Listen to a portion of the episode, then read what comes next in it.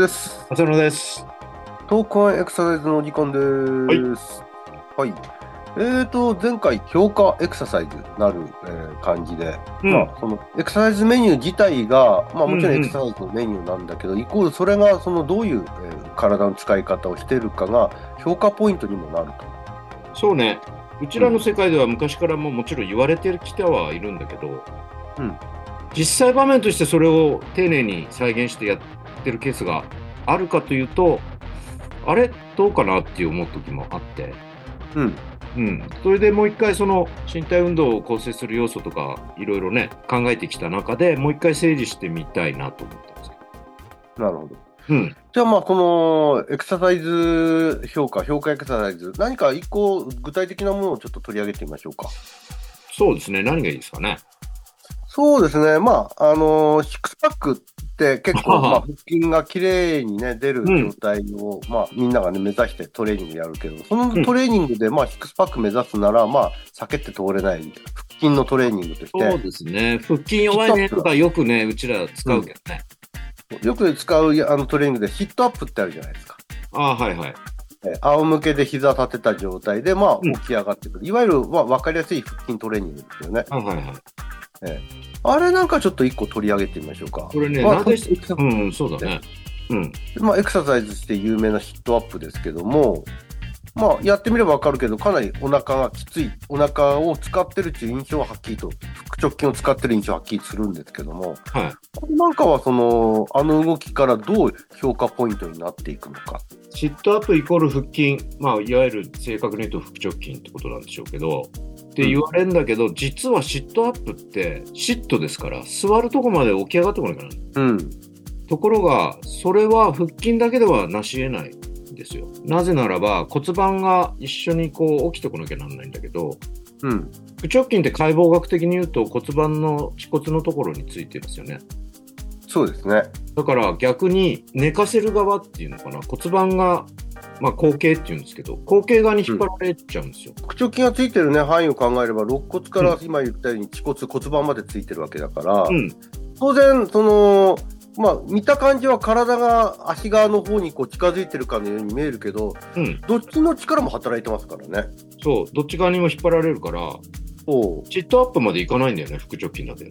だから、起き上がろうとしても、うん、腹直筋の力だけで判断しちゃうと、股関節側っていうか骨盤側が胴体の方に近づいてくるっていうのも、これももう立派な腹直筋の働きなんですよね。そこを手で押さえたりするとうん。固定されるのでそこからさらに別の筋肉が骨盤を起こしてくれるんですよね。うん。それがいわゆる腸腰筋って呼ばれてる腸骨筋と大腰筋。骨盤の方を固定させるというか、まあ、あの、うんこ腹直筋によって骨盤引っ張られるのをなんとか抑え込むっていう働きですよね。抑え込みつつむしろ起こしていく役割。そうですね。うん。それは腸腰筋っていうものが一緒に働かないとシットアップっていう正確に言うとポジションまではいかないんだよね。うん。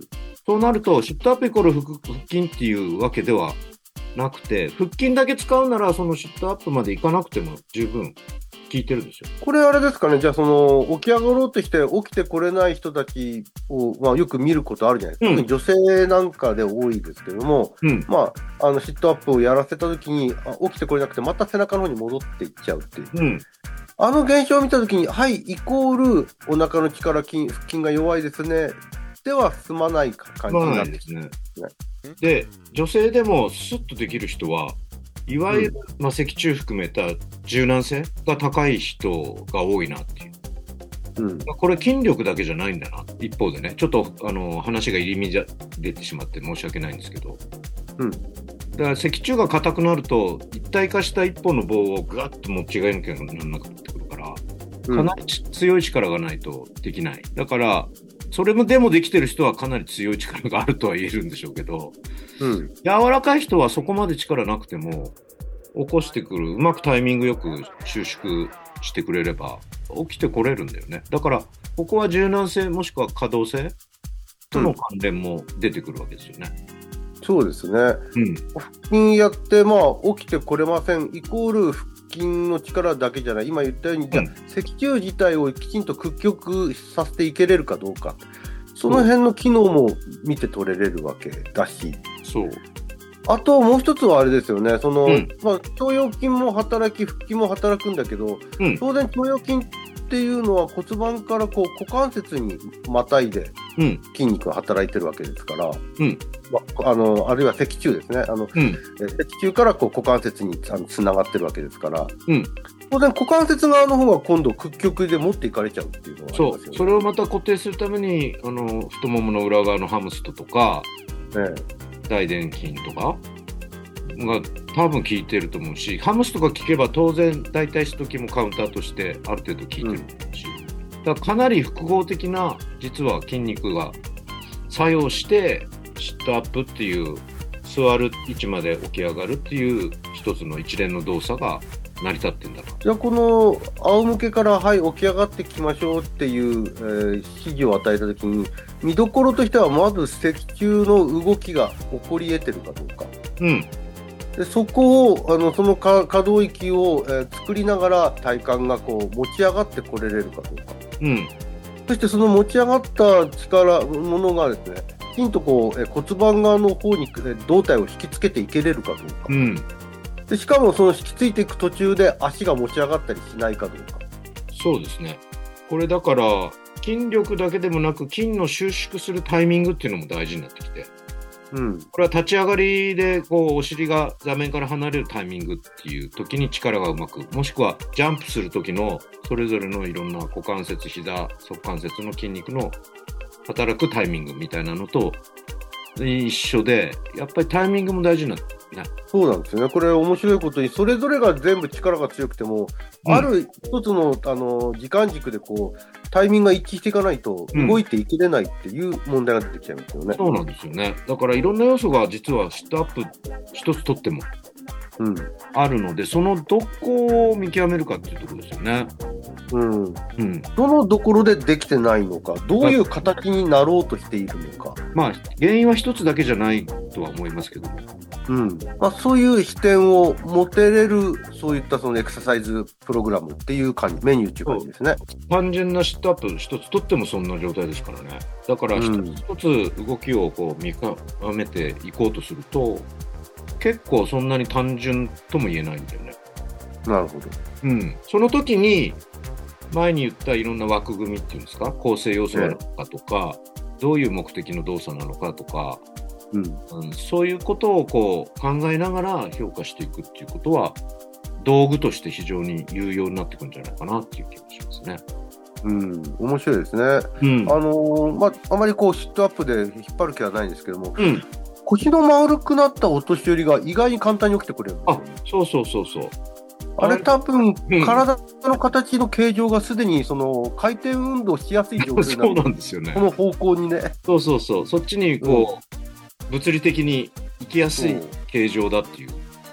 だからこうなるとその力ではなくて単にそのえー回転しやすいかどうかっていうのも影響してくる。それが先ほどのその脊柱の硬さにも影響してくるということですよね。で骨盤が必ずしも起ききらなくても、うん。起きた状態になれるぐらい考腕してるっていうんですかね。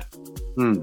そういうケースはそういう、あの、そんなに力なくてもできちゃうかもしれないああれが、あの、時々、あの、面白いなと思わせる。あ起き上がり動作って必ずしも力ではないんだと思わせる瞬間でしたね。硬いがゆえにできるって場合もあるってことでね。そういう形、あの、転がりやすい形状になってるって。そうですね。なるほど。あと他にどんな、あの、エクササイズがありますかね評価に向いてる。そうですね。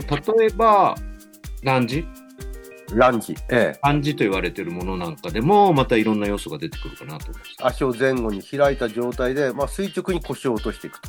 うん。膝が直角になるような感じですね。ですね。本当あの、あの前後の膝そのものが直角に曲がった状態で下がり、また伸び上がるっていう、まあ、うんこの動きですけども、うん。前方に出てる方の足は、まあ、股関節が屈曲し、後方の方は股関節が、まあ、中間位、えーになっていく。うん。で、そのまま下がっていく感じですけど。うんあれなんかも、やっぱり、その、エクササイズとしても、あの、よく使われるエクササイズですが、評価ポイントっていうのは、まあ、大雑把に、軽く簡単に説明するようなところですかね。ランジ、その膝90度になきゃいけないって、あんまり本に書いてあるの見たことはないんだけど、うん。でも自分的にはそれが正しいランジかなと思っていて、なぜなら、どうしても膝が前の方に出ていって、膝の角度が鋭角っていうんですか？前に出てる足側の方にちょっと体がいっちゃうう乗っていっちゃうっていうケースが結構多くて、まあ、僕もそうでしたね、やってそうでした時うん。うん。言おうかなと前側の方に行っちゃうと。自分から言ってくれたんで。うん。で、あの、後ろの方の股関節が、ちょっと進展になっていくんですね。あの、中間位のまま下がっていくのが理想なんでしょうけど、それが安定するのかもしれないよね。もしかしたらあれが、その、まあ、トリックモーションっていうのか、うん逃げ、楽な方向に逃げちゃってる、うん、かもしれない。重心をそのまんまっすぐ下に下ろすって結構不安、あの安定しそうで、実はかなり、まあ大腿四頭筋を代表として、うん。かなりの筋出力が必要なのかなっていう。そうですね。あれ、まあ、おとあの、今言ったように、まあき、あの前の足も90度、後ろの足、膝も90度になるっていう状態を作るということは、まあ、ちょうど重心がその足、前後の足の間に落ちていくっていう感じになるんですかね。うん。らそうすると、まあ、どちらにもこう力があの配分される形にはまあなるっていううんこ。とですね。だから後ろ足の側の、例えば側肢がちゃんとこう支えられないとか、あれ、指がちょっと背屈してなきゃいけないですもんね。うん。そういう要素も出てきちゃうかもしれないよね。可動性として。で、あれ、前に出てる方は、まあ、もちろん人、大体人筋の活動も、あの、すごく重要ですけども、うん。同時にこう、股関節が屈曲にどんどんさなっていくんで、対抗するためにハムストリングスだとか電筋群の働き、特に電筋ですかね、この場合は。はいはいはいはい。が、まあ、求め、ねええ求められてきちゃうってうんうんうんいうのもあるでしょうし。だからそういうところを避けたいがゆえに、前に行くと、今度、いわゆるヒラメ筋っていう、ふくらはぎの筋肉で支えを補ったりししたって、うん。そういう、うん、代償前に行くと言うと、その前側にある足のすね、頸骨がまあ前倒れしていく、あの硬いが前傾していく形になっていくってしかもことですよね。重心が前に行くので、その分、うん四頭筋の役割は少し減る可能性もあるよね。理論的に。で、その分、その側関節のまあ低屈筋群、まあ、この場合、特に膝が曲がった状態の低屈筋群の働きが求められるから、まあ、それでヒラメ筋が働くんだっていうことで、そうですね。そのどういうふうに逃げていくかによって、まあ、もちろんその力の弱さっていうのもあるでしょうし、あるいはその、例えば後ろ側にある方の足が膝90度の屈曲位にならなろうとするときに、これ、かなり遠心的に大体人筋が働かなきゃいけない状況になりますよね。うんそうすると、まあ、非常にそのお皿にかかる負担も大きくなりやすいのかなと。うん。どうですかね、そのあたりは。ただね、重心の位置からすると、やっぱりメインは前側の方の筋出力かなっていう気はしますけどね。まあ、確かにその大後ろの大腿と重心のい落ちる位置、あのラインがだいなんかこう近似するというか割、近い。近いところにあるから、うんうんまあ、あまりこう、モーメントアームが働く、そんなに大きく影響ってないだろうっていうだから後ろ足の方が感覚的には楽な感じはすると思うんですけど、ただまあ、その安定性とかバランスの問題も出てくるかな。その時にね。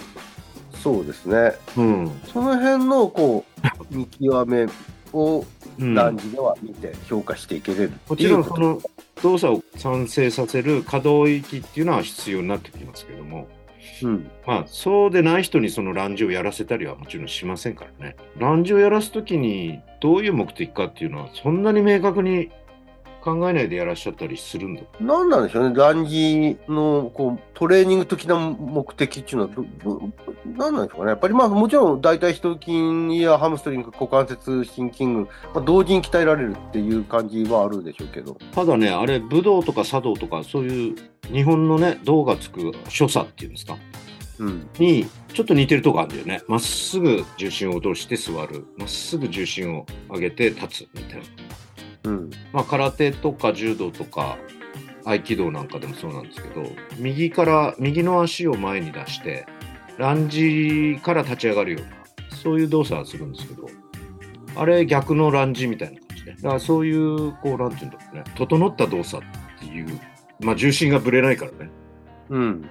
そういう動作でもあるなっていう感じ確かにこうあの姿勢を低くする武道の構えに何か通ずるものは感じますけどね。うんなんとなくこうトレーニングとして、あるいはその評価の見どころとして、どういったところなのかなと思ったときには、どういうふうに逃げようとしてるかどうかっていうところが一つの着眼ポイントということですね。うんわ、かりました。次回もエクササイズ、評価エクササイズのあのめものをピックアップして、ちょっと考えていきたい。ね。例えば四つ倍でね、右手と左足をバランス動作能力みたいなんだけど、それなんかもね、ちょっと見てみたいなって気がします。わかりました。じゃあまた次回よろしくお願いします。はい。